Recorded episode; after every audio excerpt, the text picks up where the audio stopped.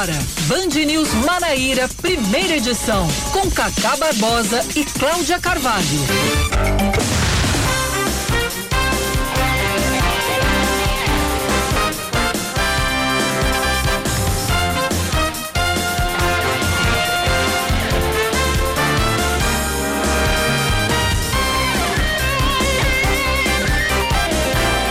Horas 27 minutos em João Pessoa, 9 horas 27 minutos na Paraíba. Bom dia, bom dia, bom dia. Hoje é quarta, hoje é quarta, não, hoje é quinta, quinta-feira. É quinta, véspera de sexta. Véspera de sexta, dia 20, 20 de maio de 2021, começando mais um Band News Manaíra, primeira edição. Comigo, Cacá Barbosa e com Cláudia Carvalho. Bom dia, Cláudia. Bom dia, Cacá. Bom dia a todos os ouvintes. Hoje é um dia especialíssimo, né? Nós começamos sempre falando sobre as datas, o que, é que se comemora o que hoje. aponta o seu calendário hoje, Cláudia Carvalho? Exatamente. Antes de mais nada, vamos parabenizar os 16 anos da Band News. E eu fico muito feliz de fazer parte dessa família, apesar de ter chegado agora há pouco tempo, mas estou muito à vontade nessa nova casa. Gosto demais, escuto o dia inteiro. É bom, a né? Band News é muito bom. É bom, é bom. Não, que você tá à vontade, a gente já percebeu, Cláudia Carvalho. É, a gente já, é Samara Gonçalves. A gente... estamos até fazendo piadas infames, já né? estamos fazendo piada infame já, já tá, a Cláudia já tá em casa, já, já, já incorporou. Parabéns para a Band News, parabéns para toda a equipe que nos ajuda, Cacá, a fazer essa rádio. É uma rádio que durante todo o dia você ri, você reflete, você chora às vezes, se, se irrita, se revolta. Exatamente, mas é uma rádio que não deixa você ficar estagnado, não deixa você ficar com cara de paisagem. Você tem muitas reações, você, enfim, é uma rádio que mexe com a emoção das pessoas. Cláudia, nós, na, nós somos nativos do rádio, tanto eu quanto você. Exato. E o que eu vou dizer aqui, eu acho que você vai concordar, se não integralmente, pelo menos em parte. O rádio, independente do gênero, seja ele uma emissora all news, como é o caso da Band News FM, seja uma, uma, uma emissora musical adulta, seja uma emissora musical popular, uma emissora musical jovem, uma emissora de cunho religioso, enfim, o rádio, meio rádio, veículo rádio, ele provoca no ouvinte e também em nós que estamos do lado de cá do microfone todos esses sentimentos que você mencionou agora, Cláudia.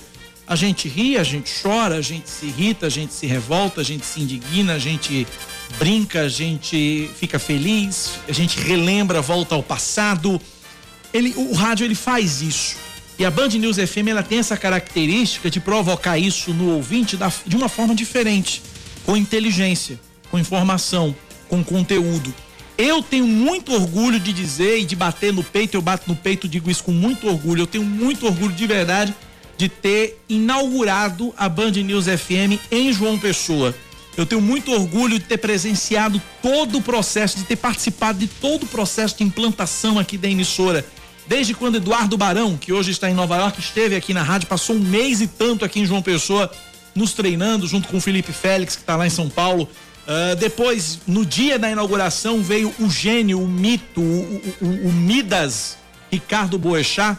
Eu tive o privilégio, a honra de conhecê-lo, de entrevistá-lo e de conversar com ele e de aprender tanto. E eu tive muito orgulho disso, de ser uma das primeiras vozes a entrar na Band News FM e de fazer parte dessa história há cinco anos. Desde 2 de maio de 2016, estamos aqui todas as manhãs dando bom dia para você, ouvinte da Rádio Band News FM. E a, rádio, e a rede Band News, a Rádio Band News FM, ganhou muito, Cláudia Carvalho, com a sua chegada. Muito obrigada. A cara. rádio ganhou demais, ganhou em agilidade, ganhou em conteúdo, ganhou uh, uh, uh, em. Enfim, a rádio cresceu, a rádio cresceu muito com a sua chegada e é muito bom poder, neste dia 20 de maio de 2021, quando completamos 16 anos de Rede Band News FM de Notícias, ter uma parceira do seu nível, da sua estirpe, da sua qualidade, do seu naipe, dividindo bancada comigo. É muito bom, Cláudia. Eu quero chancelar, assinar embaixo de tudo que você disse. E sobre essa última parte que você faz referência a mim, é um prazer bater essa bola com você. Porque acho que a gente está fazendo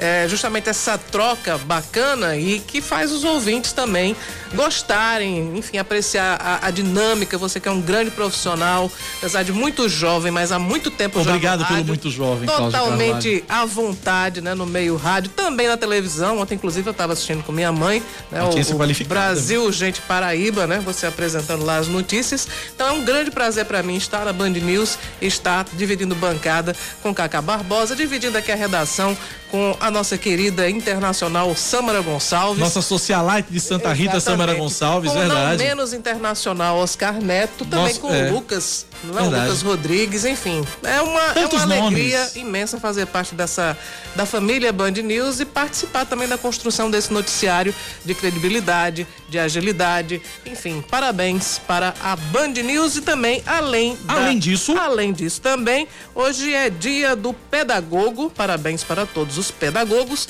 Hoje é dia do comissário de menores. Eu acho que isso não existe mais, né? É deve ter sido substituído. Eu acho, né? Acho que foi substituído pelos conselhos tutelares, né? Creio eu. Né? Creio eu que sim. Hoje é dia, não vou conseguir parabenizar nenhuma pessoalmente, mas hoje é dia mundial das abelhas, né? É, é. Eu espero que eu não consiga, né? não, não, dá, não dá para dizer abelhinha, parabéns, né? Não dá. hoje é dia nacional do medicamento genérico e é dia nacional do técnico e do auxiliar de enfermagem. O técnico e o auxiliar de enfermagem que estão aí nessa luta na linha de frente da Covid. Semana passada foi dia do enfermeiro, né? Exatamente. E hoje é técnico do auxiliar. Essa história do, do remédio genérico, Cláudia, me remete a um paraibano, Antônio Barbosa, Bala Barbosa, Sim. foi um dos grandes lutadores, um dos grandes nomes. Pouca gente se lembra disso. Mas um Aliás, dos grandes. Que fim levou Bala que Barbosa? Que fim levou Bala Barbosa? Mas Bala foi um dos grandes nomes que lutou pela chegada do medicamento genérico aqui no Brasil. Importante isso paraibano. São 9h33, vamos aos destaques desta quinta-feira, 20 de maio de 2021. Vamos que vamos. A capital paraibana volta a ter toque de recolher da meia-noite às 5 da manhã e o acesso à orla proibido a partir das 5 da tarde, incluindo estacionamento de veículos. O decreto publicado ontem à noite mantém o funcionamento de bares e restaurantes no atual horário, das 6 da manhã às 10 da noite. O serviço de transporte público em João Pessoa funciona até às 11 da noite Estabelecimentos do setor de comércio e serviços podem funcionar até 10 horas contínuas e os shopping centers das 10 da manhã às 10 da noite. As novas regras valem de hoje até o dia 2 de junho.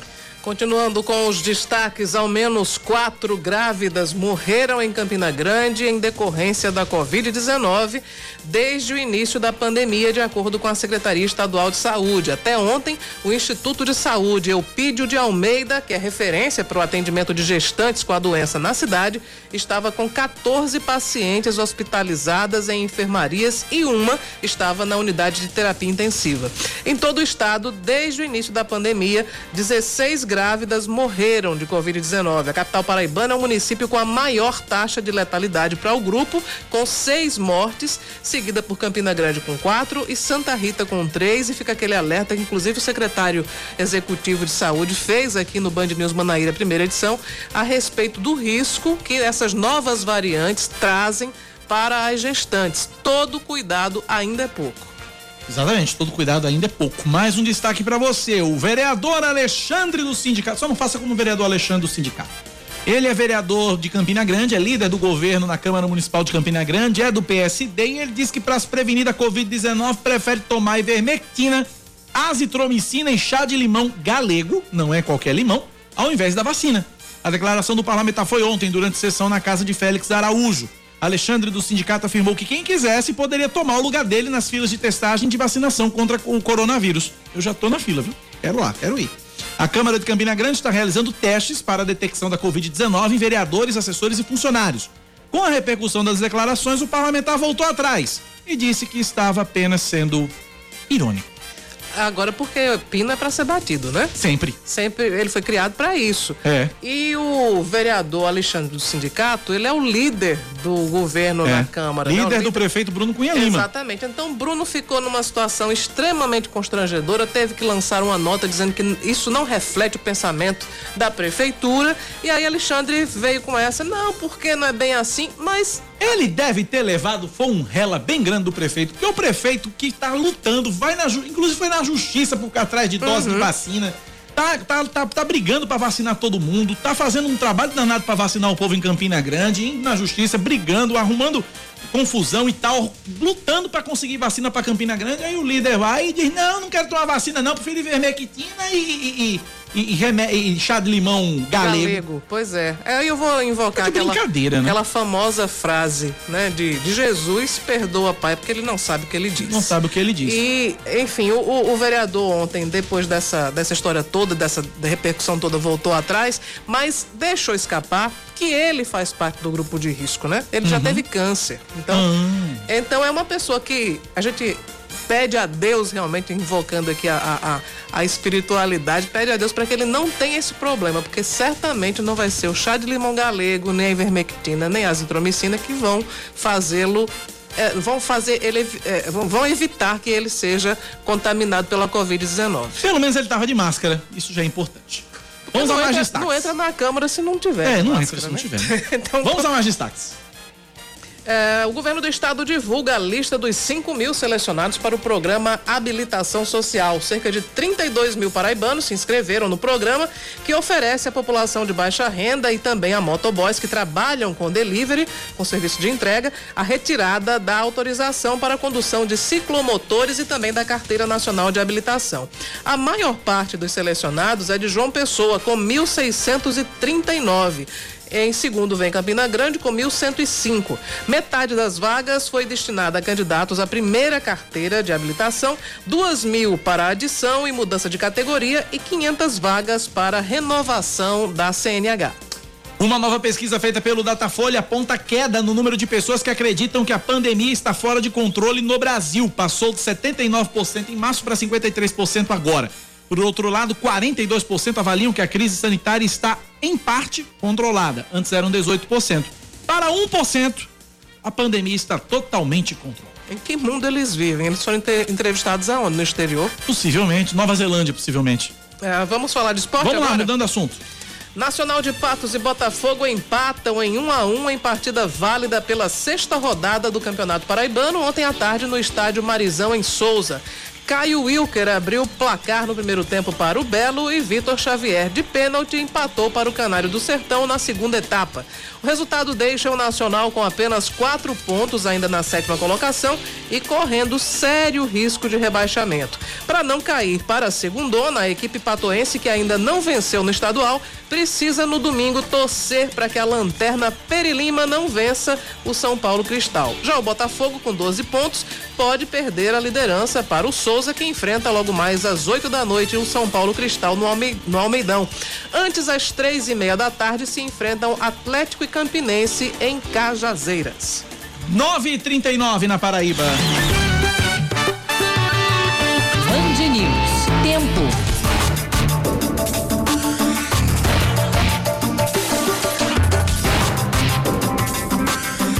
A quinta-feira em João Pessoa, de acordo com a meteorologia, deve ser de sol entre nuvens pela manhã, pancadas de chuva à tarde, tempo aberto à noite, mínima de 22 graus, máxima de 30, agora 28 graus na capital paraibana. Em Campina Grande, a previsão para hoje é de sol entre nuvens pela manhã e pouca nebulosidade à noite. Temperatura mínima de 21, a máxima pode chegar aos 27 graus e nesse momento na, na Rainha da Borborema, os termômetros marcam 25 graus. 9 horas 40 minutos na Paraíba 9 e 40 vários ouvintes parabenizando aqui a rede Band News FM de Notícias pelos seus 16 anos. Ana Lima, bom dia Cacá e Cláudia. Você se orgulha de fazer, você se orgulha de fazer parte da Band, eu também tenho orgulho de ser ouvinte da Band News. Obrigado, Ana. Obrigado pelo carinho aqui na participação. Tem mais aqui? Uh, Fernando Ramalho, parabéns a essa maravilhosa emissora de rádio. Acompanho vocês todos os dias sagradamente. Obrigado, Fernando Ramalho. Amém. Abraço para você. Quem mais está com a gente aqui? Joelma Ribeiro. Bom dia, essa dupla querida. Forte abraço, Cacá e. Eita, Cacá e Cláudia. É um trava-língua, é um é? trava-língua da mulher. Cacá e Cláudia. Obrigado, Joelma. Obrigado pelo carinho da audiência. Um beijo muito carinhoso para você e para todos os ouvintes que interagem conosco aqui. 9911 9207 9911 9207. 9 horas mais 40 minutos agora, também conhecido como 20 para as 10 da manhã. Vamos falar, Cláudia Carvalho, do decreto aqui em João Pessoa, decreto publicado ontem à noite pelo prefeito Cícero Lucena, que voltou aí a instituir o toque de recolher e proibiu acesso à orla, né, Cláudia? Exatamente. Toque de recolher passa a valer da meia-noite às 5 da manhã. Está proibido o acesso à orla depois das 5 da tarde e também não pode estacionar ali na orla marítima de João Pessoa. Quem fizer isso, quem estacionar seu carro vai ser multado. O, decle, o decreto, ó, o decreto de Cebolinha é, é o decreto. É Mas o decreto. o decreto publicado ontem à noite mantém o funcionamento de bares e restaurantes no atual horário, das 6 da manhã até as 10 da noite. O prefeito de João Pessoa, Cícero Lucena, disse que as medidas foram adotadas depois de mais de 52% das pessoas atendidas pelo programa Consultório de Rua testarem positivo para a Covid-19. Em linhas gerais, nós estamos praticamente mantendo o mesmo edital, mas devido à realidade que nós estamos vivendo, dois dias de teste na Orla, no Busto Tamandaré, num dia deu 30% de positivado, no outro deu 40% de positivado.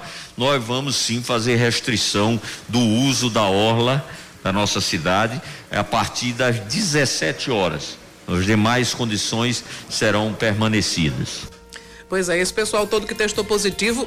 É para o ouvinte prestar atenção. Foi atendido no consultório de rua, ou seja, estava na rua circulando livremente. Na orla especificamente. Não, exato, não sabia que estava contaminado, mas estava por aí levando o seu vírus para passear. Cícero lamentou que as medidas que vêm sendo adotadas na capital não estejam surtindo o efeito esperado pela gestão todo o nosso esforço de implantar a UTI, de montar a equipe, de comprar insumos, de nos preparar para o mais grave, providenciar oxigênio antes, do, antes que faltasse, não é o suficiente para o enfrentamento do Covid. Nós precisamos que a população tenha essa compreensão de que ele tem um papel fundamental, porque nós hoje estamos conscientes que tem dois fatos que são fundamentais é a vacinação maior possível e a não aglomeração. Isso é fundamental que as pessoas tenham consciência. E ao comentar sobre a vacinação aqui em João Pessoa, Cícero disse que 40% dos pessoenses já estão imunizados. Embora João Pessoa hoje seja a capital do Brasil, proporcionalmente entre as capitais do Brasil, a que mais vacinou. Nós temos uma população de 840 mil, um público-alvo para vacinação de 600 mil, porque não, não está sendo autorizado vacinar é, antes de 18 anos e temos 30% aproximadamente da nossa população com essa idade. Então, se você vem para 600, nós estamos completando hoje cerca de 40% da população vacinada em primeira dose. Pois é, é, avaliada na bandeira amarela, Cícero Lucena ainda manteve o funcionamento de bares e restaurantes no atual horário das 6 da manhã às 10 da noite. O serviço de transporte público João Pessoa funciona até às 11 da noite. Estabelecimentos do setor de comércio e serviços podem funcionar até 10 horas contínuas e os shopping centers da, das 10 da manhã às 10 da noite. Essas novas regras valem de hoje até o dia 2 de junho. 9 da manhã, 44 minutos agora na Paraíba, 9:44. Bom dia, amigos da Band News. Parabéns por me fazerem companhia a manhã inteira. Só falta a Band News ser reproduzida na minha Alexa. Eita, é. Vamos, vamos, vamos sugerir para soltar na Alexa. Eu tenho uma Alexa em casa também, eu não consigo ouvir a Band News na Alexa. Vamos, vamos, vamos fazer isso. Boa, gostei. Gostei. Sem nem teu nome, mas obrigado aí pela participação e pela audiência aí sugerir. Imagina aí, Alexa, Band News FM. Pois é, e é bom dar uma dica também para os ouvintes. Quando mandarem os comentários, manda o nome também, porque é. a gente não é. consegue identificar e não sabe com quem está falando. Pois né? é. Tem o Abimael aqui participando com a gente. Fala, Abimael. Fala, Band News. Satisfação em participar dessa história de vocês aí. Parabéns. E é um canal aberto. Por vezes aqui a gente discorda de vocês, manda áudio, vocês passam aí, concordando, discordando. Essa questão do decreto do prefeito, eu sou contra também. Eu acredito que seria mais eficaz propaganda, né? Comunicação educacional para toda a população aí, que se cuide. Quem, quem trabalha no comércio, vive do comércio, depende, outras famílias dependem também, então. Mas é isso aí. Parabéns, felicidades, sucesso. Um abraço. Só deixando claro que o comércio funciona como está bares e restaurantes funcionam como estão. Única, a única mudança, a única restrição de fato deste decreto é o acesso à orla e o estacionamento na orla. É o acesso à orla, às praias e parques. Praia, praias e parques É, a partir das 5 da tarde. E o toque de recolher de meia-noite às 5 da manhã, que aí, em tese, 99,9% da população já está recolhida em casa dormindo. Eu já estou no meu terceiro sono. Agora, a, a preocupação, na verdade, é porque tem, tem dois decretos. Tem um do Estado É. e tem o da Prefeitura. Então, às vezes, as pessoas confundem, mas o, o decreto do Estado, ele só vai valer aqui na, Para, na, na Paraíba. Vai valer em João João Pessoa? Pessoa se a gente atingir 80% de lotação, de ocupação de UTIs. Então, existe esse risco, porque nós estamos com 71% dos dados de 71%. ontem dados de ontem, né? Então, se chegar a 80%, aí vale a regra do decreto estadual, que é mais rígida. E o ouvinte também falou a respeito de campanhas educativas. Meu amigo, o problema não é campanha educativa. Campanha educativa, a prefeitura tem feito muito, o governo do estado tem feito bastante, o governo federal começou a fazer agora. A imprensa vem falando isso o tempo todo, mas a imprensa, muita gente acha que a imprensa está exagerando, acha que está mentindo. Mas fato é que ah, não, é, não campanha que vai mudar o hábito das pessoas. As pessoas elas têm que mudar o hábito por si próprias. As pessoas sabem da letalidade do vírus. O problema é que não acreditam. Esse é o grande problema. Chama-se negacionismo. Nosso ouvinte que sugeriu a Alexa, a Band, a Band News na Alexa, foi a Gracinha nos bancários. Um beijo, Gracinha. Obrigado pela participação. E a Ana Cláudia, ou melhor, Ana Maria, perdão. Ana Maria, venho parabenizar a Band News pelos seus 16 anos. A você, Cacá, Cláudia, Sâmara, olha, Yuri e todos que fazem esta tão bela rádio. Satisfação vê-los todos os dias. Beijos e muito sucesso pelos dias que virão. A Ana Maria, obrigado Ana Maria, um beijo No nosso aniversário de 17 anos, nós vamos assumir o compromisso de sortear ingressos para o Parque Arruda Sâmara. Exatamente, sensacional. E com, e com uma visita guiada pela Socialite Samara Gonçalves. Claro, porque é isso aí que vai fazer a diferença, né? Tem que fazer a diferença. Não é só ir pro Parque Arruda Samara. né? Tem que, é como ir a Roma e não ver Não ver o Papa, ou Tem ir à Disney e não Papa. tirar foto com o Mickey. Exatamente, tem que ir para o Parque Arruda Sâmara E tirar foto com o Samara. Exatamente. Exatamente isso. Sensacional.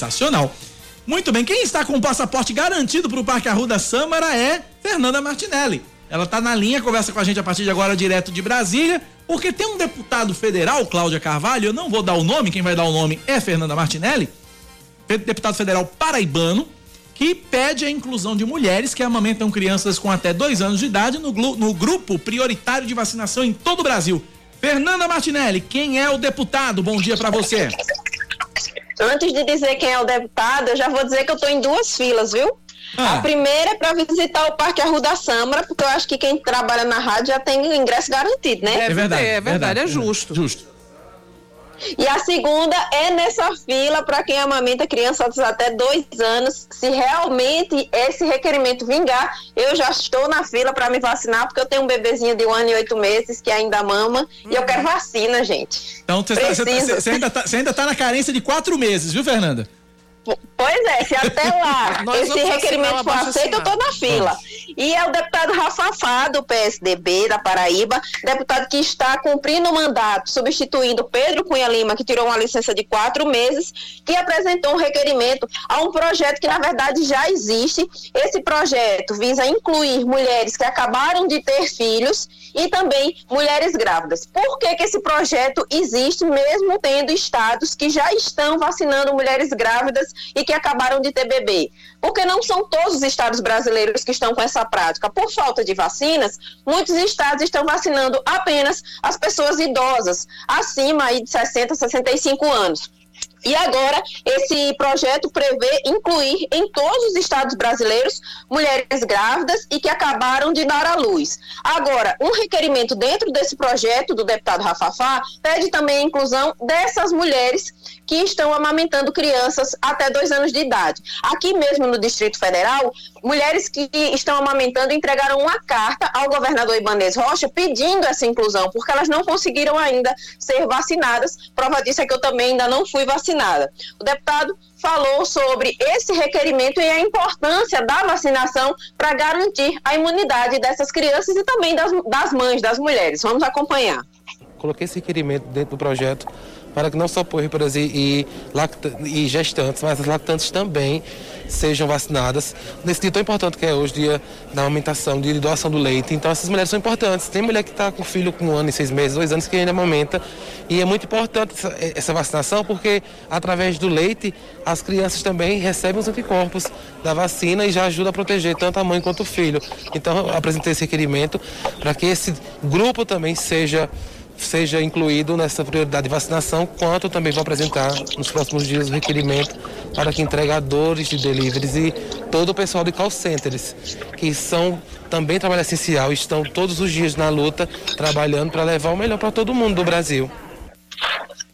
Como o deputado disse, né, a vacinação, o dia da doação do, do, leite materno aconteceu ontem.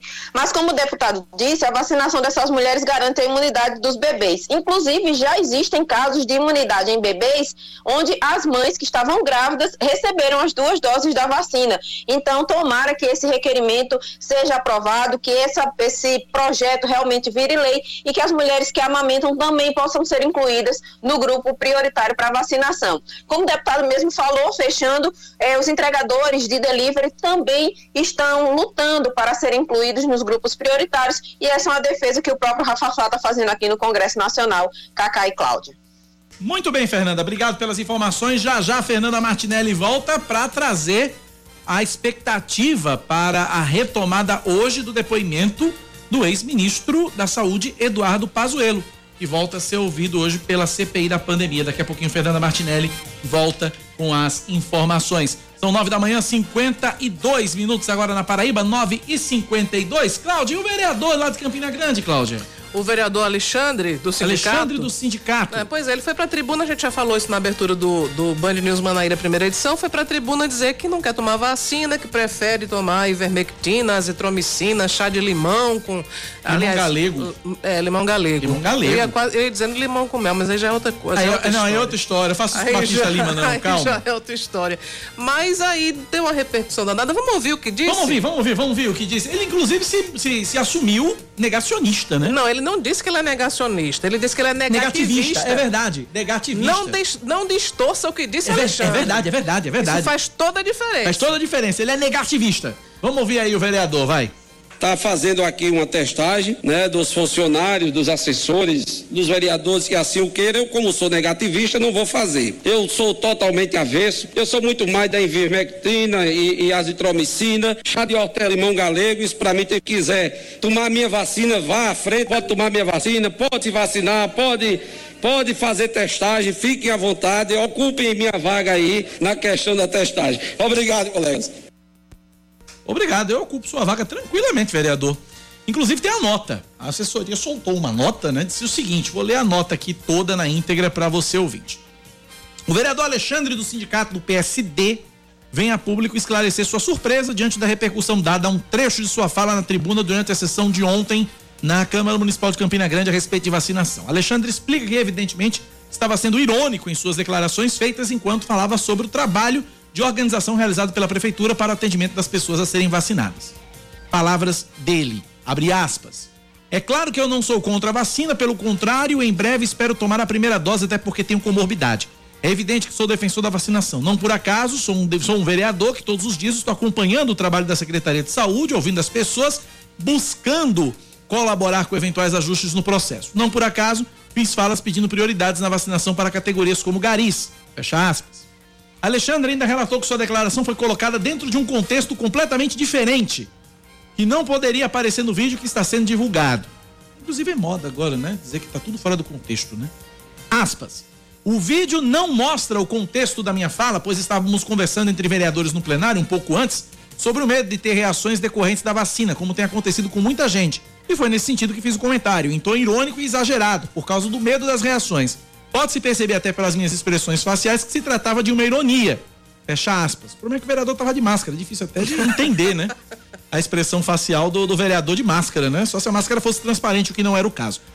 Alexandre Sindicato confirmou reconhecer que o comentário, sem a compreensão do contexto, pode gerar interpretações equivocadas, razão pela qual lamento o ocorrido, destacando, no entanto, sua postura de esforço e trabalho para auxiliar a população de Campina Grande em meio à crise da pandemia, como um testemunho daquilo que realmente pensa e defende aspas mais uma vez para o vereador. Lamento se a ironia foi mal interpretada, mas não admito que esse fato seja usado, como está acontecendo, por alguns que, na verdade, odeiam o nosso trabalho e a pauta que defendo. Pois sou um vereador que jamais se acovardou, que mesmo tendo comorbidades grávidas, não fiquei um dia dentro de casa, porque jamais deixaria de atender ao chamado das pessoas. Meu trabalho fala mais do que palavras mal entendidas. Fecha aspas. Vereador Alexandre do Sindicato, líder do prefeito Bruno Cunha Lima, na Câmara de Vereadores Eu queria aqui Grande. registrar os meus parabéns para o assessor que redigiu essa nota. Porque Verdade. claramente não foi o vereador. E ontem, É. depois desse episódio, ele foi entrevistado em uma rádio e perguntaram a ele. Ele disse: Não, a minha fala foi tirada do contexto. Mas, sim, mas o senhor acha ou não acha? Acho. É isso mesmo, mas distorceram. Quer dizer, depois que ele viu que né, o negócio, a emenda tinha saído pior que o soneto, aí ele recorreu aos universitários, fizeram uma nota bem bonitinha para dizer que não é bem assim. Mas eu acho que não foi ironia, não. Meu Deus, é, eu também acho que não. Ah, Até, até porque ele reafirmou tudo que ele tinha dito nessa entrevista. E outra, ele disse lá, não, é, você pode ver na minha expressão facial e. Eu só tava de máscara, vereador. Pelo amor de Deus. Tem uma coisa que foi que, que, que, que nos foi tirada por essa pandemia, por causa da máscara. É o direito de, de identificar a expressão facial das pessoas. Às vezes a gente não consegue nem identificar as pessoas. Já É. acontece comigo que eu, eu olho, bom, parece com fulano, mas não sei se é, né? Porque Pois tá é. de máscara. Não, eu, eu, eu particularmente, às vezes, eu cometo a. a, a- eu cometo o, o delito, vamos dizer assim, tirar a máscara para as pessoas saberem que sou eu. Ó, sou eu, tá aqui, boto de novo, porque é difícil realmente reconhecer as pessoas com. Imagina a expressão facial se o cara tá sendo irônico ou não. É, enfim, é aquilo, né? Como diz o outro, golpe tá aí, que é quem quer. 9h57 na Paraíba, 9 da manhã, 57 minutos. Ouvintes participando com a gente pelo nosso WhatsApp 9911-9207. Cacá Barbosa, bom dia. Aqui lá no Santos, Colém do Sul. Acabei de chegar do Cais Jaguaribe. Infelizmente, é, quando cheguei lá, desorganização, peguei a ficha 25 da segunda turma, que eles estão é, passando ficha de 1 a 60, ao término começa de novo, de 1 a 60. Então eu peguei a 25 da segunda chamada. Mas infelizmente a população não está colaborando, não está respeitando um metro e meio de distância, tudo junto, junto. A parte de gente dentro do prédio esperando também que não deveria ficar ali, aquela cúmulo de aglomeração de pessoas. Eu preferi eh, devolver a ficha e não ficar. Por quê? Porque agora há pouco eu tive eh, contato com pessoas infectadas da minha família e tive medo de infectar outros. Como lá estão todos eh, aguardando sua vez para fazer exame, de repente pode ter alguém infectado. Infelizmente está muito desorganizado, viu? Alguém da prefeitura reveja isso aí. Se agendamento para que as pessoas não acumulem e traga risco um para o outro. Um abraço, muito obrigado pela atenção da FM Manaíra aos seus ouvintes. Obrigado, ouvinte, pela participação. Ele se refere ao, ao CRAS de Jaguaribe, que está fazendo é, testagem, né? Tá, tá fazendo a testagem, tal qual o ônibus também está fazendo. Inclusive, o ônibus vai sair da Orla, vai para um outro local que a prefeitura ainda está escolhendo, por causa do fechamento da Orla. Mas ele diz que realmente a aglomeração é muito grande no CRAS, pessoal querendo fazer o teste. Cacá, ontem eu ia pegar o gancho aí do que disse o ouvinte. Ontem, a aglomeração para o ônibus da Orla, para o consultório na rua, era impressionante. Verdade. É uma ironia, né? Porque se você tá na fila para fazer o teste para Covid, você tá aglomerando, mas tinha muito, cent- centenas de pessoas esperando para fazer o teste. Pois é. E aí a prefeitura precisa, além de oferecer o serviço, disciplinar a distância entre as pessoas que estão esperando para não tornar a situação ainda pior, né? Exatamente. Se você imagina, já tivemos aí, segundo o prefeito, 50% dos que passaram pelo consultório estavam infectados. Então, se está todo mundo aglomerado, sai da fila todo mundo contaminado. Exatamente. Todo mundo contaminado. 10 da manhã em ponto na Paraíba. A gente vai pro intervalo. Na volta, ele quebrou o silêncio, Cláudio Carvalho. Sim. Nós vamos trazer uma entrevista exclusiva com Luiz Couto, ex-deputado federal, e confirma sim que é candidato à reeleição. Aliás, aliás, Cláudio, até ele não disse que é candidato, ele disse que é candidatíssimo, né? Exato. É um reforço aí na história. É candidato à reeleição. Também diz que Ricardo Coutinho está sim conversando com a direção nacional do PT, que pode voltar para o Partido dos Trabalhadores. Olha. E fala também sobre como é que vai ser o processo para a escolha do. Enfim, se vai ter disputa, se não vai ter disputa interna no PT. é, para escolher o candidato, mas ele alfineta a direção estadual do partido. Diz que se for pela direção, ele não seria candidato a nada. Ui! 9911-9207, ouvinte final, telefone 3028. Também a Lucy. Band News é minha vida e minha companheira de muitos anos. Saudades do Boixá. A Lucy, gente. A gente vai falar da Lucy já já. Vamos apresentar a Lucy já já. Que é a nossa inteligência artificial e que vai fazer a central de atendimento ao ouvinte Ricardo Boechat. Já, já. Ó, o ouvinte aqui tá dizendo que amou a Lucy. Vamos falar da Lucy já já. Vamos apresentar a Lucy já já. E por que Lucy? Que é uma história fabulosa também. Já já a gente volta. 10 e 1 instantes a gente tá de volta aqui na Band News. 10 horas 4 minutos, estamos de volta com mais destaques aqui pela Band News Manaíra, primeira edição. A Paraíba confirma mais 830 novos casos de Covid-19 e 27 mortes nas últimas 24 horas, sendo 16 delas ocorridas de fato entre terça-feira e ontem. Agora o estado contabiliza desde o início da pandemia 312.185 casos da doença, 7.302 mortes e 200 204.355 pessoas recuperadas. Em toda a Paraíba, a taxa de ocupação de leitos de UTI adulto, pediátrico e obstétrico é de 71%. Na região metropolitana de João Pessoa, a taxa de ocupação dos leitos de terapia intensiva para adultos está em 70%. Em Campina Grande, 69% e no Sertão, Vejam só, 92%.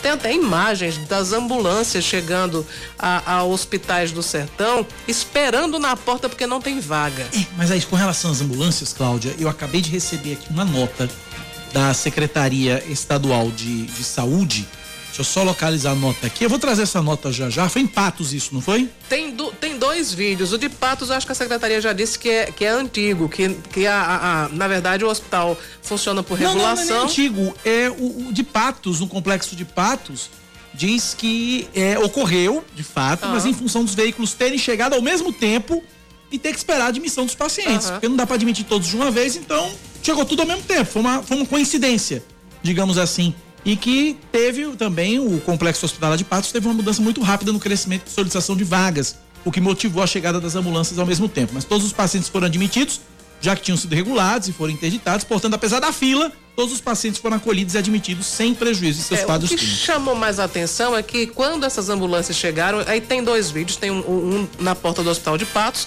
e tem outro no, no na porta do hospital em Uiraúna. Hum. E aí a, as enfermeiras, as pessoas que estão lá, fazem apelos desesperados à população para que mantenham todas a, todos os protocolos, respeitem os protocolos de saúde, porque a situação na, nos hospitais do sertão da Paraíba já é caótica. Então aí, é, é, o apelo delas é muito, é, é muito emotivo, é uma coisa que chama muita atenção. Bom, de acordo com o Centro Estadual de Regulação Hospitalar, 93 pessoas foram internadas nas últimas 24 horas, sendo em média uma a cada 15 minutos e no total 873 pacientes estão em unidades de referência por toda a Paraíba. O Conselho Regional de Medicina da Paraíba interdita eticamente a unidade de saúde da família Piquete, no município de Caaporã. Durante a vistoria, realizada ontem após denúncias, foi identificado que o local é insalubre para o exercício da medicina e não oferece condições para atendimento digno da população.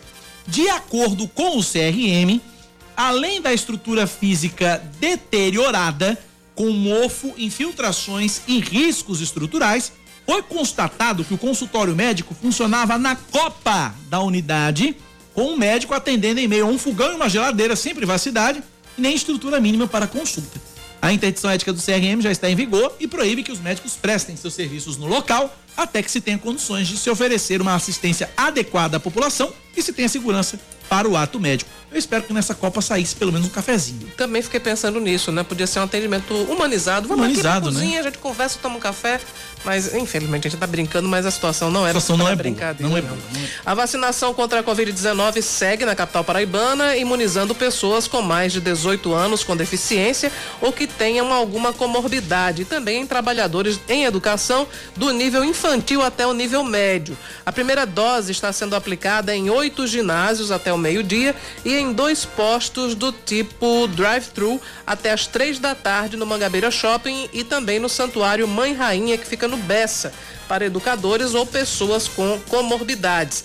As pessoas com deficiência vão ser atendidas no Instituto dos Cegos, no bairro dos Estados, até o meio-dia.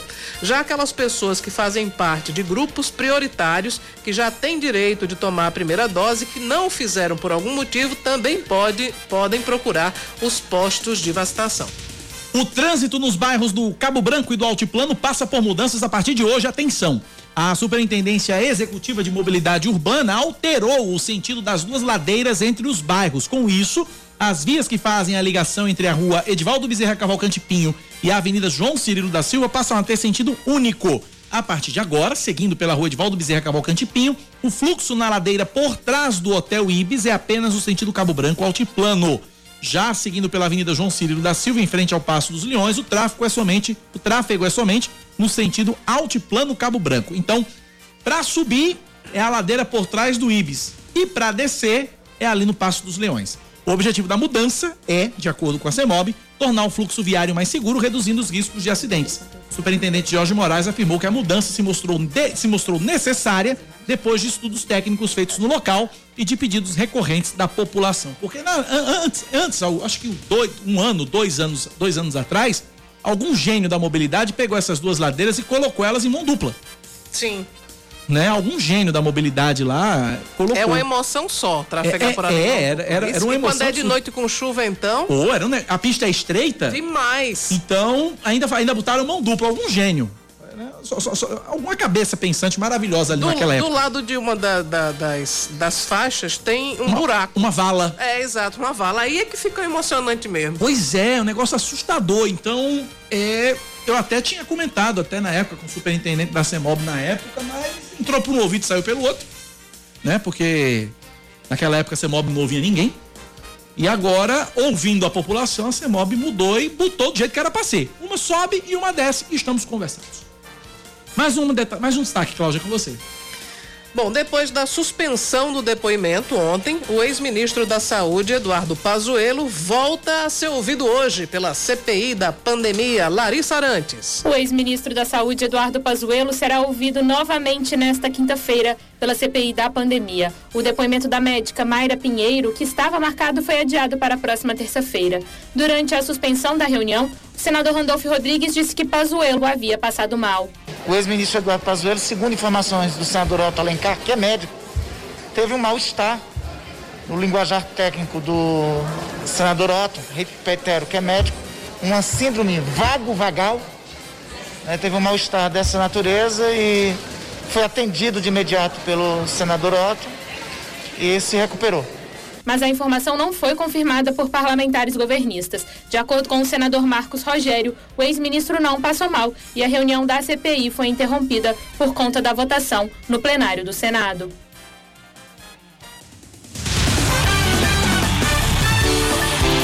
O Flamengo empata em 2 a 2 com a LDU pela Libertadores. O resultado ontem à noite no Maracanã garante o rubro-negro nas oitavas de final da competição com uma rodada de antecedência. Já classificado, o Atlético Mineiro derrotou o Cerro Portenho por 1 a 0 no Paraguai e assumiu a liderança geral da Libertadores.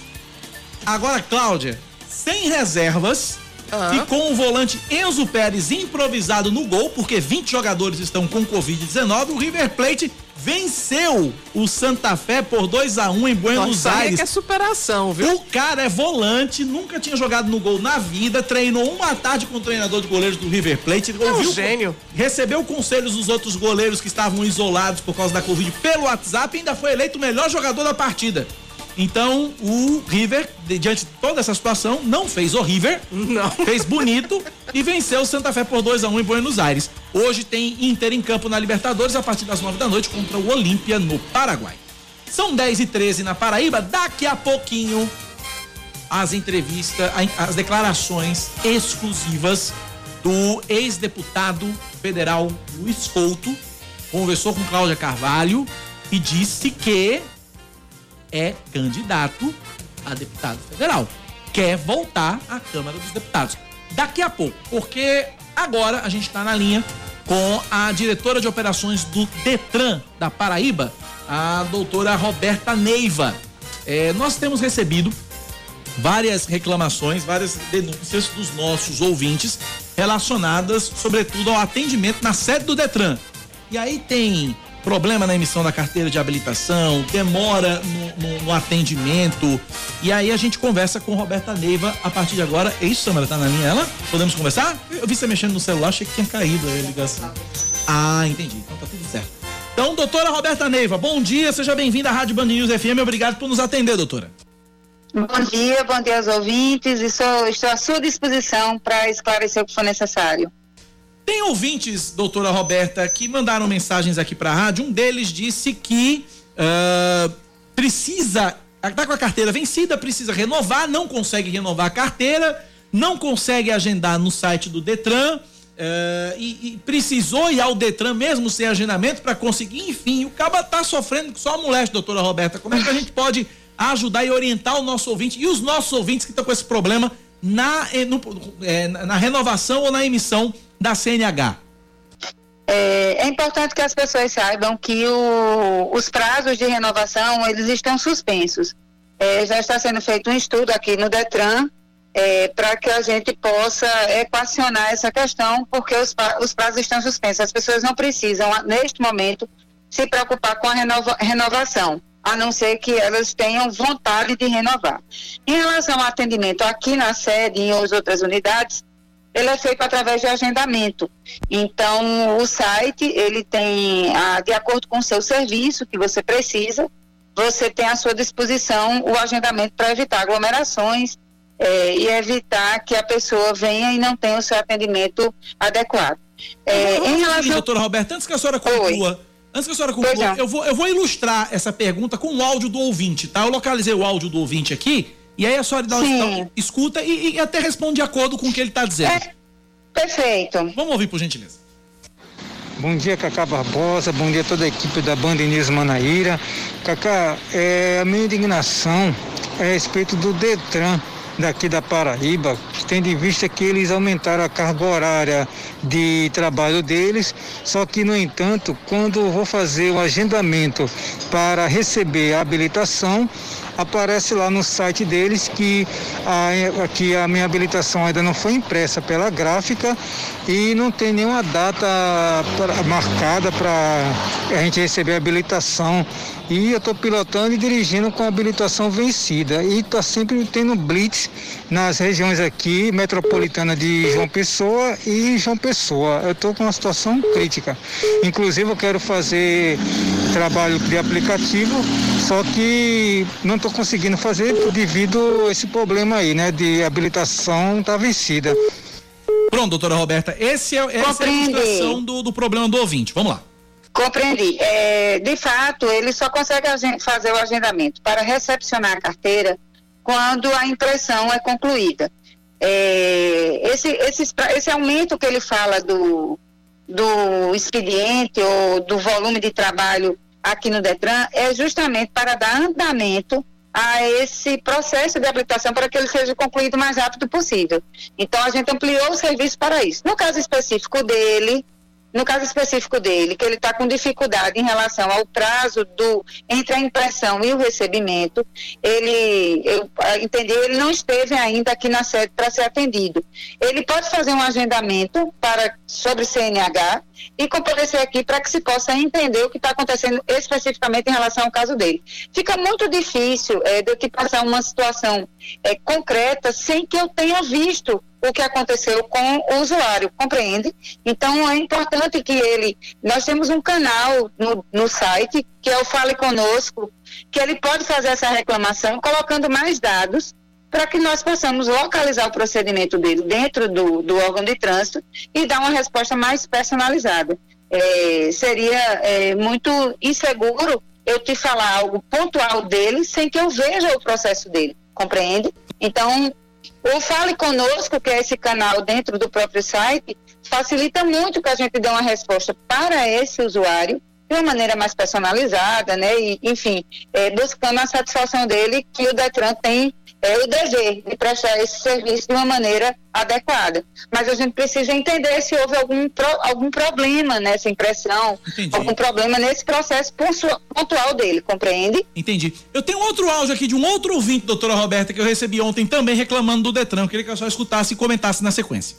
Escuto. Bom dia a todos. Barbosa, Se tu quiser sacanear com um monge budista e fazer com que ele fique pé da vida, tirar o cara do sério mesmo, é só mandar ele vir pro Detran.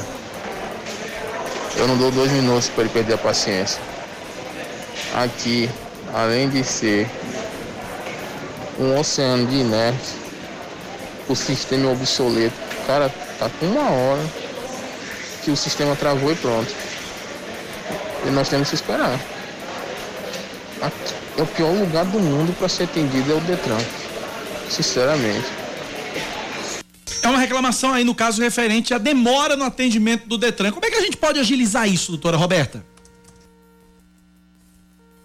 Bem, mas eu consegui captar algumas coisas. Então, veja só, essa situação que o usuário traz do sistema, ele está sendo todo reavaliado. É, o, já tem uma comissão formada dentro do Detran para virtualização dos processos. Então, a administração ela está buscando é, o aperfeiçoamento do atendimento online para o usuário, para que ele não tenha o trabalho de vir até é, a sede ou qualquer outra unidade. Então, essa informação que o usuário traz de que hoje é confuso, que o site é, não tem um diálogo muito é, direto com o, o, usuário, está sendo já aprimorado, já houve a determinação, inclusive, para que haja o aperfeiçoamento disso e a abertura de outros canais de comunicação entre o usuário e o Detran, que não seja é, pessoalmente, para facilitar, para que o, o usuário entenda o serviço que é prestado pelo Detran, como ele deve se comportar, quanto tempo ele terá de resposta. Isso é importantíssimo para que dê transparência ao serviço prestado pelo Detran. É essa a meta da nova administração, do novo superintendente do Detran Paraíba. Eu sei que Cláudia tem uma pergunta, mas antes eu vou colocar uma última do ouvinte aqui. Ele diz, o Abimael, ele disse que renovou a habilitação dele até e até imprimir a carteira, teve que voltar no Detran só para entregar o papel e buscar novamente a habilitação, ou seja, ele precisou fazer quatro viagens para renovar a habilitação dele. É, é normal isso, doutora? É uma coisa veja só, simples, né? Esse, veja só, todo esse processo de atendimento ao usuário está sendo revisto. Tá? Então, se as pessoas quiserem ter mais informação é, sobre como esse processo está acontecendo, isso é um processo transparente e já foi formada, como eu disse a você, uma comissão para isso. Para em 90 dias nós termos dentro dos canais e dentro dos atendimentos pessoais uma nova, um novo modelo.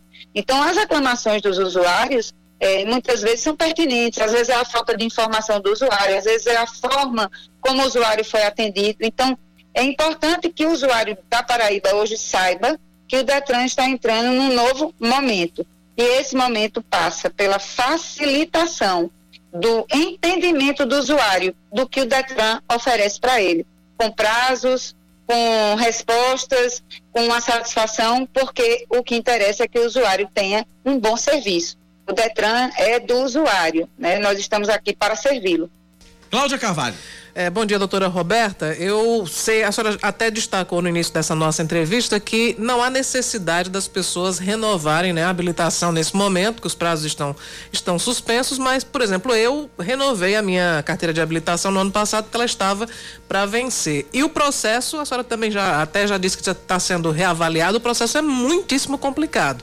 Eu, Sim. por exemplo, recebi uma, uma, uma orientação num papel, tem uns 10 uns dez passos para serem seguidos. Tutorial tutorial. Um tutorial, realmente. É muito, muitíssimo complicado. E a, a pergunta que eu vou lhe fazer é a seguinte: o Detran dispõe de um canal uh, de, enfim, para as pessoas tirarem dúvidas, esclarecerem, porque eu não, eu não sei se existe, mas eu tenho uma amiga que trabalha no Detran, ela me ajudou bastante a resolver essa, esses problemas. Mas para quem não tem amigo quem no Detran? Quem não tem amigo no Detran, faz como? Hum.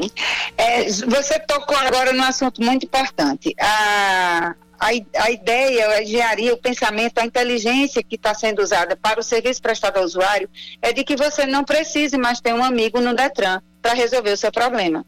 Esse é, esse é o grande ponto. O Detran ele não pode transparecer uma ideia de burocratização de, a tal nível que seja necessário você ter um, um, um, conhecimento pessoal para que seu problema seja resolvido. Então, isso é uma mudança de cultura, isso é uma mudança de processo, isso é uma nova ideia. Então, por isso que está sendo reavaliado, principalmente a questão da, da, da, do diálogo do usuário com o site, é, a, os prazos de atendimento, como esse, esse atendimento acontece, o desdobramento disso, para que haja a, um encurtamento entre a necessidade do usuário e a prestação do serviço. Eu não posso fazer com que isso seja amplo o suficiente para que eu tenha necessidade de ligar para alguém me ajudar. Compreende? Alguém que não esteja dentro do processo natural de encaminhamento da sua demanda. Agora, doutora Roberta, para a gente finalizar, todo esse processo que a senhora fala que está sendo reavaliado e que visa desburocratização do Detran, isso é para quando? 90 dias é o prazo que o superintendente determinou para que a comissão apresente todo o projeto de reestruturação. Mas, enquanto isso, já estão sendo é, adotadas providências para a partir de junho, do começo de junho, isso já tem um reflexo direto no usuário. Quando esses processos estiverem concluídos, é, será feita a divulgação né, da, da forma correta para que o usuário veja concretamente a mudança é, no atendimento.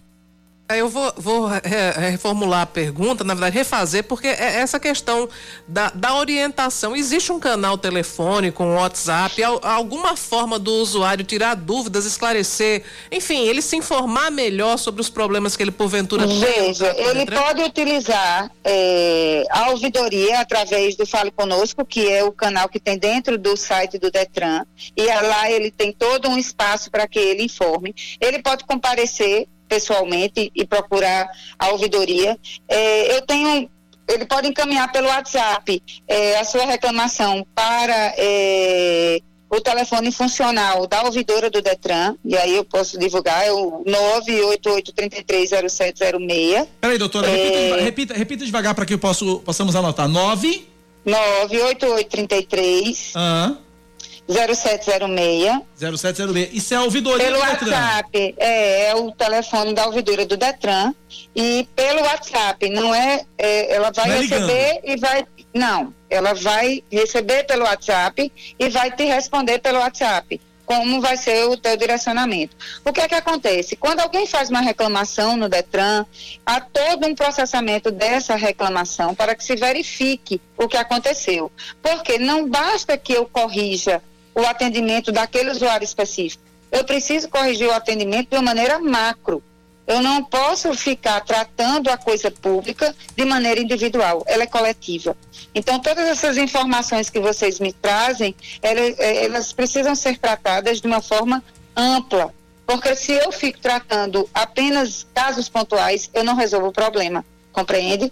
Então, o problema é para ser resolvido e não apenas administrado. É, os casos pontuais que a gente traz, na verdade, não é nem no sentido de querer que a senhora resolva os casos pontuais, porque realmente concordo com a senhora, e aí a senhora vai resolvendo um e não resolve todos, mas é no sentido de ilustrar o problema e mostrar que e mostrar para ao Detran e mostrar que o problema existe. Né? Perfeito. E no caso específico do usuário insatisfeito, ele precisa ter o problema dele resolvido. Não estou negando isso. Ele é necessário que aquele usuário que não teve atendimento adequado seja atendido. Mas aquela situação precisa ser analisada macro, para que não se repita com outros. Exatamente. Doutora Roberta Neiva, muito obrigado pela atenção conosco e com nossos ouvintes. Desejo sorte e sucesso e até uma próxima oportunidade. Quando tiver essa, essas novidades, quando o Detran for menos burocrático e mais acessível, nos informe também, porque do mesmo jeito que a gente cobra, a gente elogia. Com certeza, a gente é esse o projeto e se Deus quiser nós vamos conseguir ter um Detran mais ágil, mais transparente e muito mais eficaz para o usuário. Forte abraço, doutora. Obrigado pela atenção conosco aqui na Band News FM. 10 e 27 caramba, a gente vai para o intervalo, na volta ele fala. Sim. Na volta o homem fala. O ex-deputado federal Luiz Couto do PT conversou com Cláudia Carvalho e a gente traz o, a exclusividade dessa entrevista já já depois do intervalo. 10 e 29 a terceira noite de testagem itinerante para a Covid-19 em João Pessoa atinge a marca de 64% dos exames do tipo SUAB positivados no posto instalado próximo ao busto Tamandaré. SUAB é aquele do cotonete gigantesco que vai lá no Juiz do Cabo e volta. Dos 50 testes realizados em pessoas com sintomas de síndrome gripal, 32 deram positivo. Em três noites de atendimento na Orla, o programa realizou 141 testes e 74 positivaram. Com o fechamento da orla pelo novo decreto municipal, o ônibus do programa consultório na rua, que ficaria no local até amanhã, vai ser instalado em outra área da cidade ainda a ser definida. A Secretaria Municipal de Saúde ainda oferece os testes nas unidades básicas de saúde e no Centro de Referência à Assistência Social, o CRAS de Jaguaribe. Estão abertas as inscrições para o Empreender Paraíba. No total vão ser disponibilizadas 810 vagas, sendo 30 para cada município. Em João Pessoa são 200 vagas e em Campina Grande 100. O prazo termina no dia 25 de maio ou enquanto houver vagas disponíveis. Os interessados devem acessar o site empreender.pb.gov.br. O programa é destinado a concessões de crédito e também assinaturas de contratos em domicílio. 74% das vítimas de exploração sexual de crianças e adolescentes na Paraíba são do sexo feminino, de acordo com o Ministério Público do Trabalho. De 2011 a 2019, o estado registrou 1.300 denúncias de exploração sexual infantil pelo Disque 100. 13,8% das vítimas tinham entre 8 e 11 anos, 34,7% entre 12 e 14 anos e 28% entre 15 e 17 anos. Nas estradas, de acordo com a Polícia Rodoviária Federal, existem 24 pontos classificados como de grande vulnerabilidade para exploração sexual de crianças e adolescentes. Os policiais militares que atuaram no resgate de uma mulher que foi mantida refém anteontem no bairro de Manaíra encontraram joias e dólares no carro onde ela estava. Ela foi vítima de um sequestro relâmpago e o suspeito, depois de ser flagrado pela polícia, reagiu, trocou tiros com os policiais e morreu. Com os objetos encontrados, abre-se a possibilidade de que o homem já conheceria a vítima, que é uma ex-policial federal, e que o crime também teria sido planejado. A mulher que tem 49 anos, ela continua internada no Hospital de Emergência e Trauma de João Pessoa e o estado de saúde dela é considerado estável. Passa de 40 milhões o número de pessoas que tomaram pelo menos uma dose da vacina contra a Covid-19 no Brasil. São até agora 40 milhões 365 mil brasileiros, de acordo com o Ministério da Saúde. O número representa 19% da população.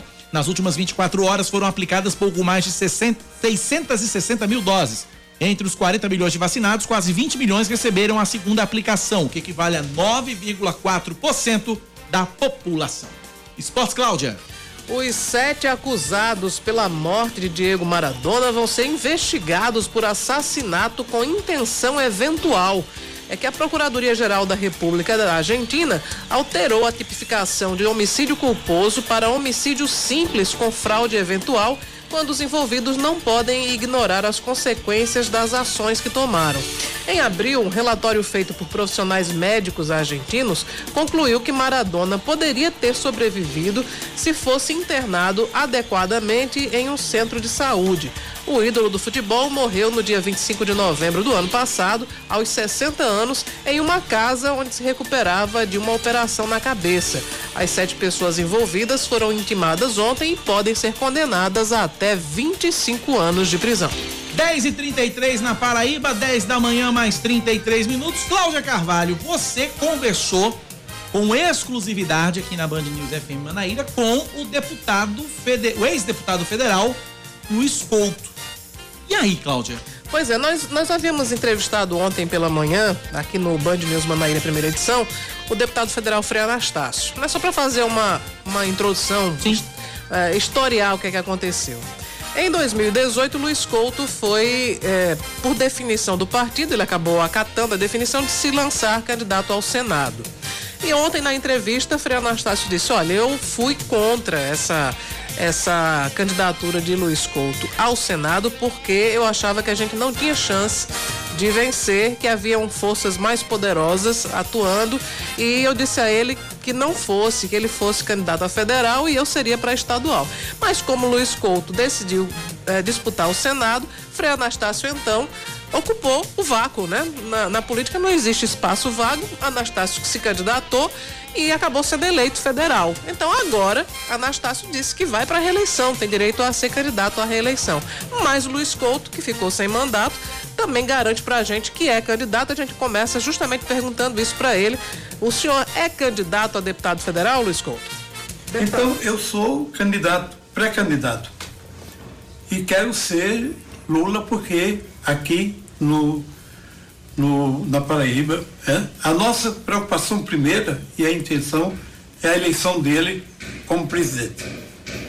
eleger deputado, eleger eh, deputado estadual federal e não eleger Lula é, é deixar a situação. Então, a minha prioridade vai ser a eleição do companheiro Lula.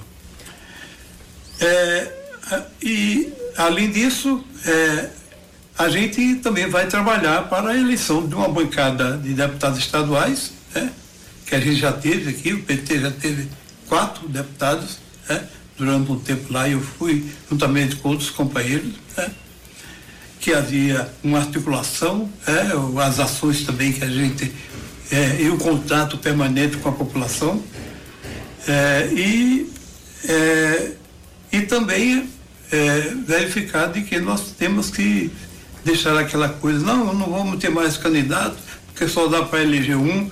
Eu digo, vamos tentar eleger, é, eleger uma bancada de, de, de deputado federal, ou dois assim, para que a gente possa, porque é uma coisa, quando a gente não tem um companheiro do Estado lá é, no Congresso Nacional, ou seja, a gente fica meio isolado em termos das políticas que tem na Paraíba.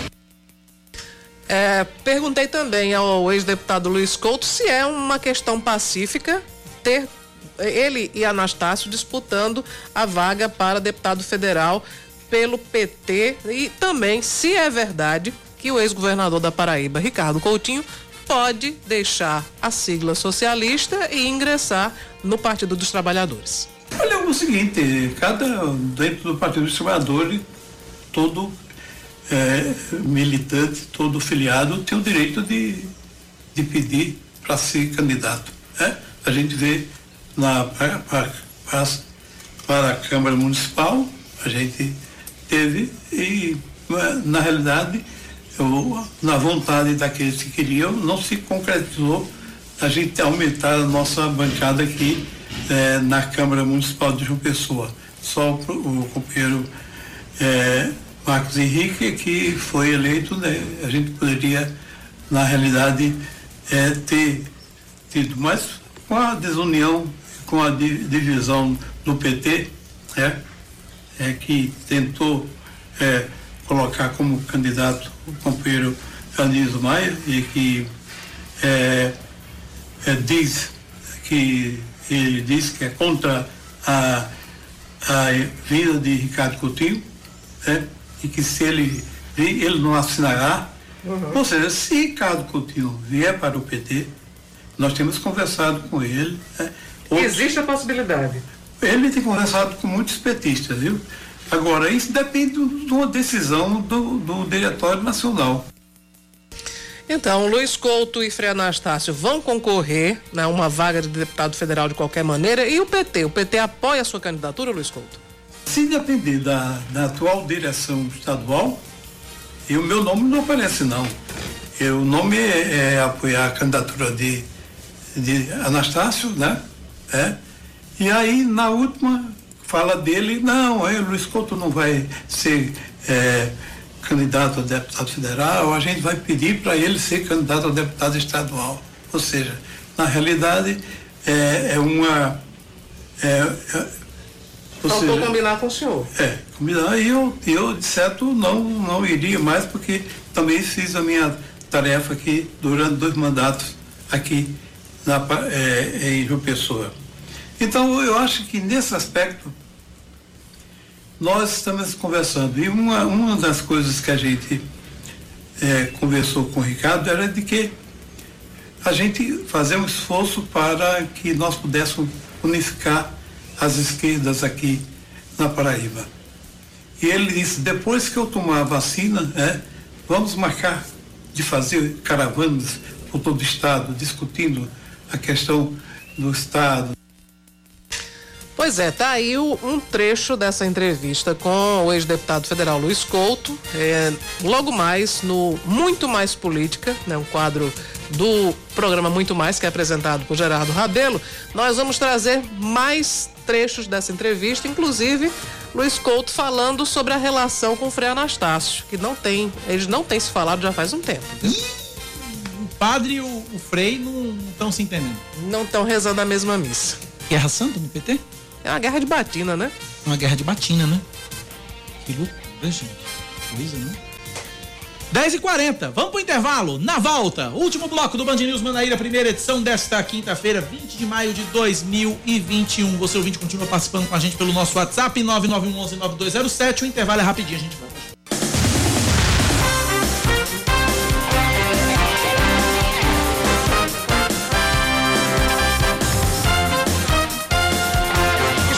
Volta, são 10 horas e 43 minutos. A Secretaria Municipal de Saúde de Cabedelo convoca as pessoas que já completaram os 28 dias da primeira dose da Coronavac para a conclusão do esquema vacinal até as duas horas da tarde no Cabedelo Clube.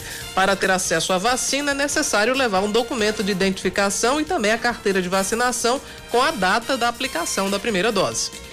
Apesar do impasse na justiça, os trabalhadores da educação que atuam no ensino médio em João Pessoa começaram ontem a receber a primeira dose da vacina contra a Covid-19.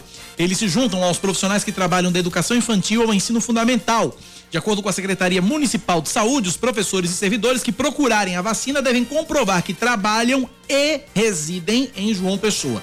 Por outro lado, a Procuradoria-Geral da República argumenta que permitir a vacinação dos profissionais de educação neste momento pode abrir precedente para que outros estados comecem a fazer pedidos semelhantes, alterando as prioridades estabelecidas pelo Programa Nacional de Imunização. A PGR entrou com uma segunda reclamação do Supremo Tribunal Federal contra a liminar do Tribunal Regional Federal da Quinta Região, que dá à Prefeitura o direito de vacinar os trabalhadores da educação. O primeiro recurso foi negado pelo presidente do STF, ministro Luiz Fux. Dois hospitais que recebem pacientes com Covid-19 em Campina Grande estão com 100% dos leitos de UTI ocupados, de acordo com uma vistoria do Conselho Regional de Medicina. Não há mais vagas disponíveis em UTIs nos hospital, no Hospital de Clínicas de Campina Grande, que é administrado pelo governo do estado e no Hospital Universitário Alcides Carneiro, que é da Universidade Federal de Campina Grande. Entre os hospitais públicos, ainda há leitos de UTI disponíveis no Hospital Municipal Pedro I, no Instituto de Saúde Eupídio de Almeida e também no Hospital de Trauma de Campina Grande. De acordo com o CRM, dos 266 leitos existentes, 57 ainda estão vagos. A primeira dama do Brasil, Michele Bolsonaro, desembarca na Paraíba em agosto. A data foi definida ontem durante encontro dela com a senadora paraibana Daniela Ribeiro do PP. Ainda durante a reunião, a senadora conversou com Michele sobre políticas públicas inclusivas para a comunidade de surdos. Daniela apresentou à primeira-dama um projeto para surdos desenvolvido pelo Parque Tecnológico de Campina Grande. Michele Bolsonaro encaminhou a ideia de imediato para as secretarias que tratam do tema no governo federal. A comemoração dos 16 anos da rede Band News FM vai ser marcada daqui a pouco, entre meio-dia e uma da tarde, com o Fórum Band News FM Vem Vacina. Participam do encontro a diretora-geral assistente da Organização Mundial da Saúde, Mariângela Simão, Marco Krieger, que é vice-presidente de produção e inovação em saúde da Fiocruz, Dimas Covas, diretor do Instituto Butantan, e Miguel Gildice Filho diretor científico do grupo União Química. Na sequência, entre uma e duas da tarde, vamos ter o Fórum Band News FM Educação, os desafios impostos pela pandemia. Participam o ex-ministro da Educação Renato Janine Ribeiro, o secretário estadual de Educação de São Paulo, Rocieli Soares, a psicóloga e colunista da Band News FM, Roseli Saião, e a presidente do Instituto Todos pela Educação, Priscila Cruz, além do educador Mozart Ramos. Destaque do esporte agora: Palmeiras e São Paulo começam a decidir hoje o Campeonato Paulista. Arthur Covre. Com os titulares de volta, o Palmeiras enfrenta o São Paulo hoje no Allianz Parque às 10 da noite no primeiro jogo da final do Campeonato Paulista. Entre os 11 titulares, o técnico Abel Ferreira deve escalar o jovem Patrick de Paula, que foi destaque no título do estadual do ano passado, quando bateu o pênalti decisivo que garantiu ao Verdão a taça no confronto com o Corinthians. Sempre bom, né, marcar a história no clube como o Palmeiras, um clube grande, né? Então esse ano a gente está procurando ir em busca de todos os campeonatos para poder dar conta do recado, fazer um bom jogo e sempre sair com a vitória. A Band News FM transmite o primeiro jogo da final do Paulistão entre Palmeiras e Corinthians hoje a partir das nove e meia da noite, com a narração de Marcelo Duó para toda a rede, com exceção de Rio de Janeiro, Porto Alegre e Fortaleza.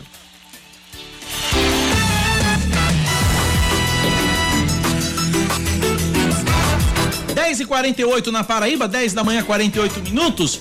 Quem tá na linha? Fernanda Martinelli, é isso? Fernanda Martinelli tá acompanhando a CPI da pandemia? o depoimento do ex-ministro Eduardo Pazuello. CPI o retorno, né? É, Hoje CPI tem o retorno. Pazuello de novo. Né? E, e- e não, não cabe mais o silêncio dos inocentes, porque ele falou, e falou muito. Falou. Mais do que a gente esperava.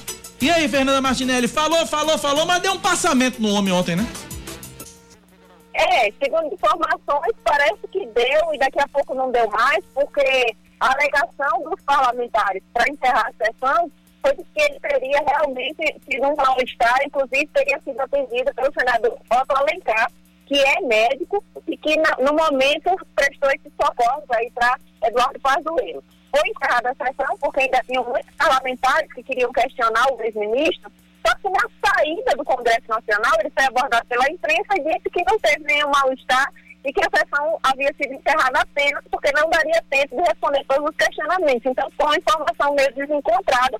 Otto Alencar disse que ficou sem entender porque ele deu essa declaração, porque chegou a atendê-lo e ele realmente teve um mal-estar. Mas, enfim, a sessão ontem, depois de muita polêmica, foi finalizada e hoje já teve início já com a abertura dos trabalhos e com cerca de 20 senadores que já estão inscritos e já estão fazendo questionamento a Eduardo Pazuello. Ontem foi muito polêmico porque muitas declarações de Pazuello foram consideradas mentirosas. Ele veio prestar depoimento com eh, o direito concedido pelo Supremo Tribunal Federal de ficar calado em perguntas que pudessem eh, incriminá-lo, mas mesmo assim ele respondeu maior parte das perguntas, sempre tentando tirar do presidente Jair Bolsonaro a culpa sobre qualquer problema que tenha havido no combate à Covid-19. Muitos parlamentares ficaram revoltados com algumas respostas dele, principalmente em relação à falta de respiradores em Manaus. Gerou muita discussão, muito bate-boca. Também a questão do uso da hidroxicloroquina, a interferência dos filhos de Bolsonaro no Ministério da Saúde. Ele disse que nunca fez interferência, que Bolsonaro nunca deu ordem para que ele fizesse nenhum tipo de, de demanda, para que ele realizasse nenhuma atitude, nenhuma demanda foi determinada por Bolsonaro, que todas as decisões foram tomadas por ele. Enfim, no final do dia, os parlamentares saíram com saldo negativo dessa CPI, desse depoimento, dizendo que ele mentiu muito e que espera que hoje esse depoimento traga um pouco mais de verdade, o que também acredita-se que não vai acontecer. Pazuello continua na mesma linha e continuar falando, respondendo as perguntas. Até agora não usou muito esse direito dele de ficar calado e hoje parlamentares devem continuar questionando o ex-ministro em relação à falta de oxigênio em Manaus e também à compra de vacinas, ao atraso nas negociações e também a porcentagem mínima que o Brasil optou por fazer na hora de negociar a compra de imunizantes, enquanto muitos países aderiram a um número maior de vacinas para a compra, o Brasil ficou com as menores porcentagens em todos os laboratórios e farmacêuticos, o que acabou atrasando e prejudicando o Plano Nacional de Imunização. A expectativa é que o depoimento de Pazuello se encerre hoje, pode ser que haja novamente bate-boca, eh, discussões dentro da CPI. Então, hoje é uma quinta-feira onde tudo pode acontecer aqui no Senado da República. Até tentativa de pedido de prisão de auxiliares de Pazuello, já que ele está protegido pelo STF já com habeas corpus, mas tudo pode acontecer no dia de hoje. Obrigado, Fernanda, pelas informações. Ouvinte final do telefone 5992 dizendo o seguinte: Pazuello respondeu tudo na mentira do possível. Foi uma ótima sacada, né? 10 e 51 na Paraíba. Cláudia, hoje a Rádio Band News, da rede Band News FM de Notícias, completa 16 anos com a notícia no nome, Band News, no DNA, agilidade e sempre tendo como prioridade você que está do outro lado do rádio, você ouvinte, que é o personagem principal da nossa programação. Leandro Oliveira.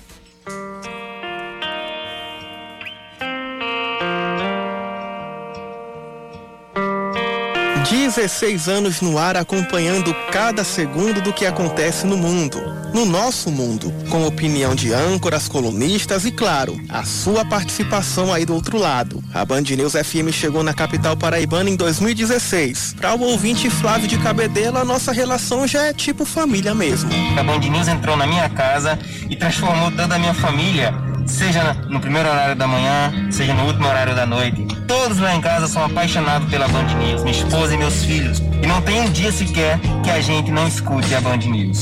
É, transformando vidas e sendo transformada também.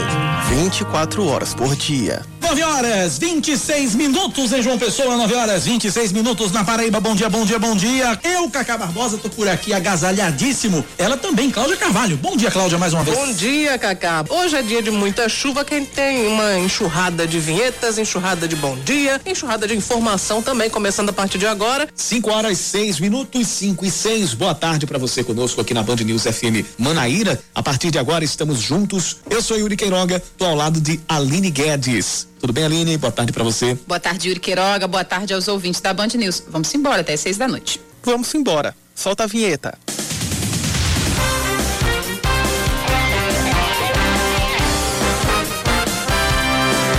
Fala rapaziada da Band News FM em João Pessoa, aqui o Eduardo Barão falando diretamente de Nova York para desejar feliz aniversário para todo mundo que faz e que ouve essa grande rádio na capital da Paraíba. Você sabe, rapaz, que outro dia eu estava andando aqui eh, em Nova York e eu fiquei com uma vontade danada de comer o rubacão. Quando eu tive aí na estreia da rádio, no começo da rádio, né?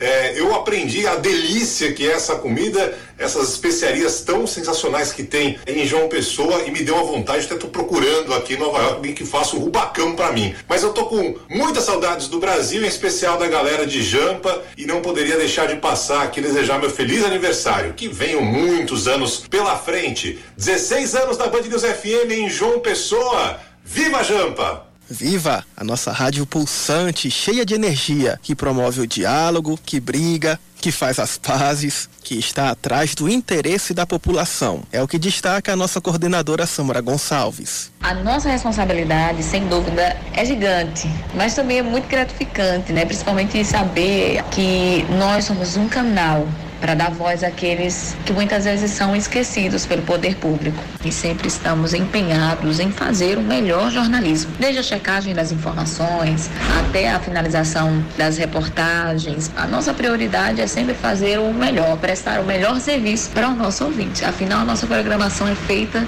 por eles e para eles. E saindo do nosso noticiário local, seguimos para a Nacional, com a dona e proprietária da Band News FM. Fala, Sheila Magalhães. Foi um prazer estar aqui com vocês nesses 16 anos de Band News FM, essa rádio que tem a notícia no seu DNA, agilidade, a marca do contato com os nossos ouvintes. E nesse caso, os ouvintes de João Pessoa, sempre muito próximos. Um beijo grande para a nossa equipe, muito aguerrida em João Pessoa, um beijo enorme para os nossos ouvintes que interagem diariamente conosco. Obrigada pela companhia diária. Estive nessa terra linda já na inauguração da Band News FM. Estou precisando voltar, estou querendo voltar. Beijo, obrigada e vamos celebrar junto esses 16 anos da Band News FM. Como diz o nosso slogan, em um segundo tudo pode mudar. Mas ó, se depender da gente, a Band News FM vai permanecer por muitos e muitos anos ao seu lado, te ouvindo, anotando as suas denúncias, correndo atrás das respostas. Bem, você já conhece a gente. Valeu, Band News!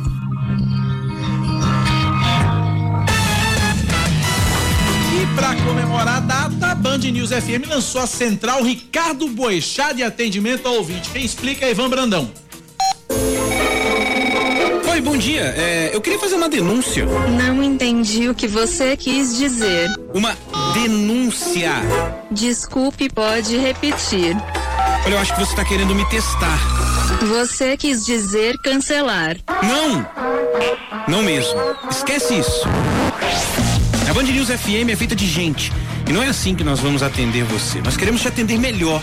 E para marcar os 16 anos da rádio, estamos lançando a segunda central de atendimento ao ouvinte da nossa história. Isso mesmo, a segunda. E ela vai ter o mesmo nome da primeira: Ricardo Boechat. Faça como ouvintes que nos procuram sempre para trazer informações, compartilhar com outros ouvintes eh, dados de interesse público, serviços, enfim, faça da rádio uma extensão dos seus interesses e das suas necessidades. Muito obrigado por sua companhia. Bom, essa era uma central de atendimento humana. Tão humana, mas tão humana que às vezes falhava também. Me chamo Luciene, tenho 32 anos e estou grávida de meu primeiro filho. Mas algo me incomoda. Meu plano de saúde. Você sabe de uma coisa? Eu peguei a notícia errada. Mas, humana, tão humana que em todos nós da rádio fez ecoar o mantra de que aqui você não ouve, você se faz ouvir. E não importa de onde você fale. Eu moro em Águas Claras. Do bairro de Pirajá, Salvador. Porto Alegre, no bairro Jardim Catarina. Moro em Itaboraí, estado do Rio de Janeiro. bairro Moro em Curitiba, no Eu bairro sou do Boa bairro do Jabaquara, Zona Sul. São Paulo. de Fortaleza. É um legado, uma missão. A homenagem para o diretor executivo de jornalismo do Grupo Bandeirantes, Rodolfo Schneider, é mais do que justa. Não tem homenagem maior e melhor para o Boechat dentro da rádio que ele é, cultivou tantos ouvintes, deixou tanta saudade nos ouvintes e na equipe do que a gente montar uma central de ouvinte com o nome dele. Ele sempre preconizou aqui na rádio o quanto que a gente precisava dar atenção ao ouvinte, cuidar do ouvinte, levar a sério as denúncias, levar ferro e fogo que eles estavam falando, apurar o que eles nos mandavam. E a central vai ganhar um reforço. O nome dela é Lucy. Uma inteligência artificial, mas que está bem longe de ser um robô. É uma persona com rosto, corpo, conteúdo e o mais importante, o DNA da Band News FM. A Elda de Donato é diretora da Sercom, a empresa responsável pela criação da Lucy, e conta um pouco mais sobre essa nova integrante da Band News FM. A Lucy é a alma da Rádio Band News.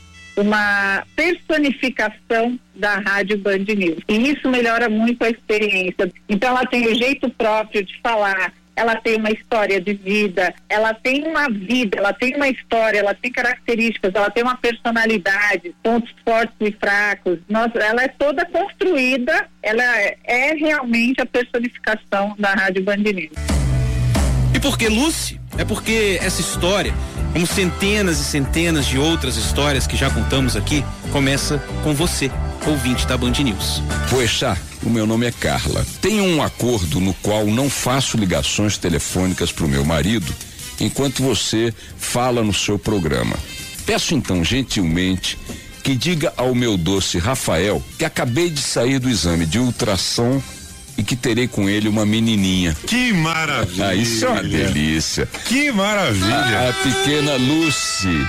Olha que barato, eu tô aqui arrepiado. É demais. É muito bom Demais. fazer uma rádio assim, não é não? Mas como eu disse no começo, a rádio é feita de gente e por trás da luz haverá muita gente, uma equipe inteira disposta a dar atenção à coisa mais importante para nós, aquilo que você tem a dizer.